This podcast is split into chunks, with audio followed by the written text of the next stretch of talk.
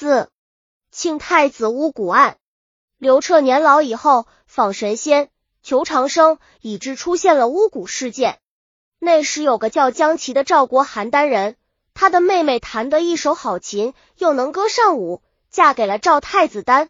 江琪也做了赵王的上宾。后来太子丹怀疑他把自己的隐私密告了赵王，和江琪有分歧隔该，渐生怨恨，就派人去抓江琪。姜琪得到风声，只身逃跑。他的父亲和哥哥却被捉去斩首示众。姜琪于是向西逃亡进了函谷关，并改名为姜冲。姜冲悄悄的钻进京城，到有关部门去举报了赵太子丹和他亲生姐姐通好，以及与他父王后宫的嫔妃们好乱的事，还揭发了太子丹与各郡国的强人勾结，进行抢劫掠夺的犯罪情况。负责的官更没能阻止他的揭发，只好迅速报告皇帝。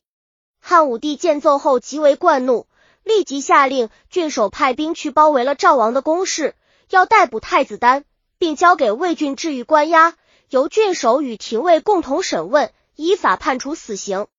江冲由于这次举报有功，受到武帝召见，出使匈奴回来，就被任命为直指绣衣使者，这是一个有很大权力的监察官职。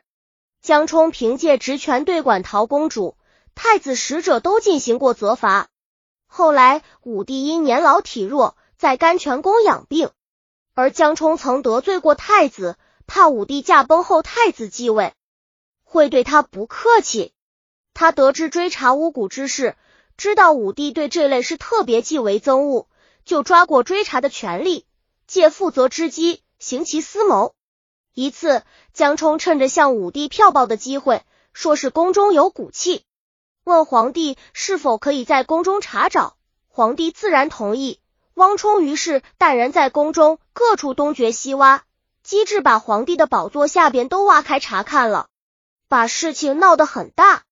把各处都翻查过后，江冲领人来到太子居住的东宫，果然在太子宫中挖出了一具同木人。依当时的迷信，要想害谁，就刻一个像他的同木人埋在地下。这个人就会昼夜不得安宁，疾病死去。这就是所谓巫蛊的一种。在太子宫中查出了巫蛊，朝廷内外囊动极大，尤其对太子来说，如五雷轰顶，死难当头，但又无法表白自已。父皇又在甘泉宫养病，身边只有母亲卫后，现在又已失去武帝宠爱，正在危难之时，只好召见太子少伯石德来问问该如何是好。石德身为太子少傅，也是太子的一位老师，但此人胆小怕事，生怕受到牵连。这时被太子传唤，只好硬着头皮来了。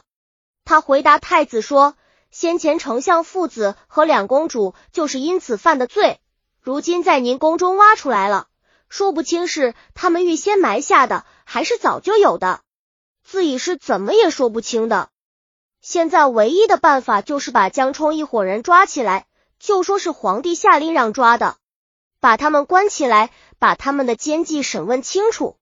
自前皇帝在甘泉宫里病着，皇后何家更去问候都没有接见，皇上是否还活着都不能知道。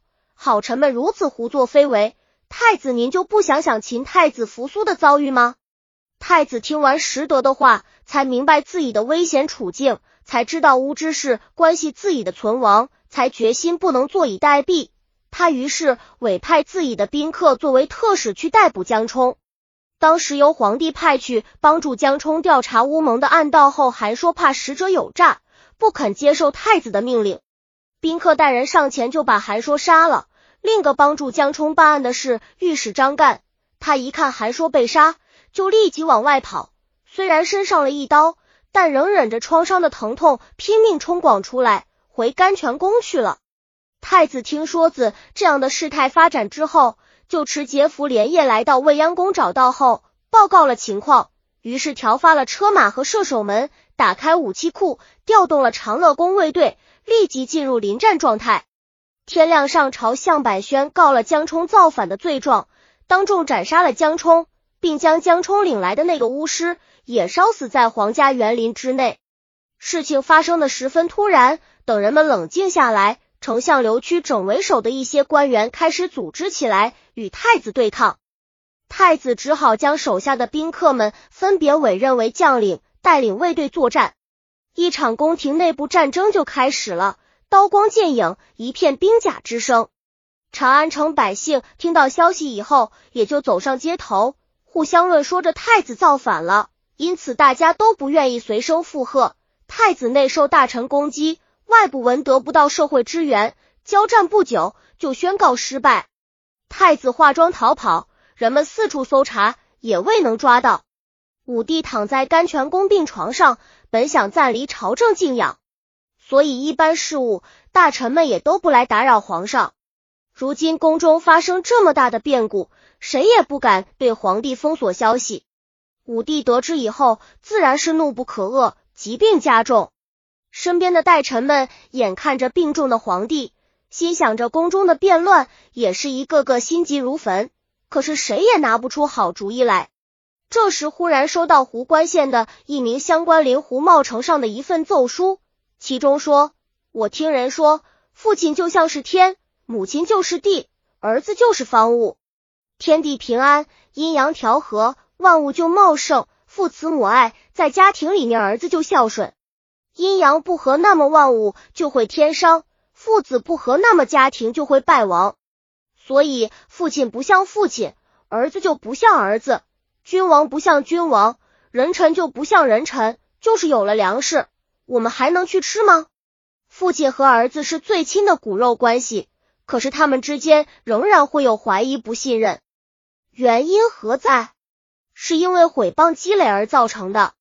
从这一点来说，没有不孝顺的儿子，只有不了解情况的父亲。今天。您的太子是汉家王朝的正宗继承人，他承继着方氏的事业，肩负着祖宗的重托，是您的嫡传长子啊。而江冲呢，是个普普通通的百姓，是出生在民间街巷的一名臣仆而已。陛下，您把他抬得那么高，他借着您的命令去迫害太子，弄虚作假，阴谋说计，颠倒是非，因此弄得至亲之间不能正常沟通信息。太子进朝见不到皇帝。退朝则被乱臣们困扰，一肚子委屈没地方诉说，实在忍不了这口气，才把江冲杀了，自己还担惊受怕的逃跑了。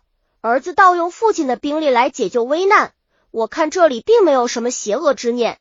先前江冲以一言杀害赵太子丹，天下百姓都是知道的，杀了他也是罪有应得。您没有深入思考，却过分的责怪太子，发这么大的脾气。派这么多军队去搜捕，我很为此心痛。我不怕冒着死罪来向您陈述我的愚见，自的是为了纠正您的错误，使国家恢复安宁。武帝看完这封奏书，心里才开始有点明白。再说太子刘据逃出皇宫以后，向东来到了湖县泉里，藏身到一个贫苦人家里。主人心地善良，经常靠卖草鞋来维持生活。也给太子换点油盐，共同过着清苦的日子。从闲谈中，太子打听的有个老朋友住在湖县，而且前些年发迹后，日子相当富裕。太子派人去叫他来相见，没想到这人告了官府，湖县官府派人去逮捕太子。太子听到屋外有人长腰短喝，自知身份败露，再难脱身，他转身进了丹屋，将门从单面问住。匆忙找了根绳子，往房梁上一挂，自己就上吊死了。等人们端开门将太子解下来时，已经断气了。而房主也在格斗中被打死。听到太子已死，汉武帝心里十分悲痛，但是他还是封赏了捕捉有功的人。又过了很久，所谓巫蛊渐渐都被人们看穿，失去了骗人的作用。汉武帝知道太子并没有别的念头。心中更加后悔。后来，车甘秋又到武帝面前，多次谈起太子的冤枉。他说：“我曾梦见一位白头发的老人对我说，儿子玩弄父亲的武器，要挨板子打。皇帝的儿子错杀了人，该判什么罪呢？”武帝听后十分感慨的说：“父子之间的事情，别人是难说清的，你却能明白其中，并非如此。”这是先帝的神灵，只是你开导我的。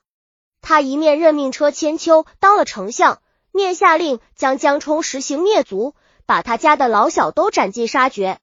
兴号武帝哀怜太子死于无辜，特在宫中修建了座思子宫，寄托自己的哀思；又在湖县地方修建了一座归来望思之台，表示自己的怀念。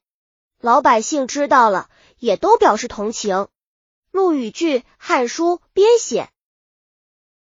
本集已经播放完了，喜欢的话记得订阅专辑，关注主播主页，更多作品在等你哦。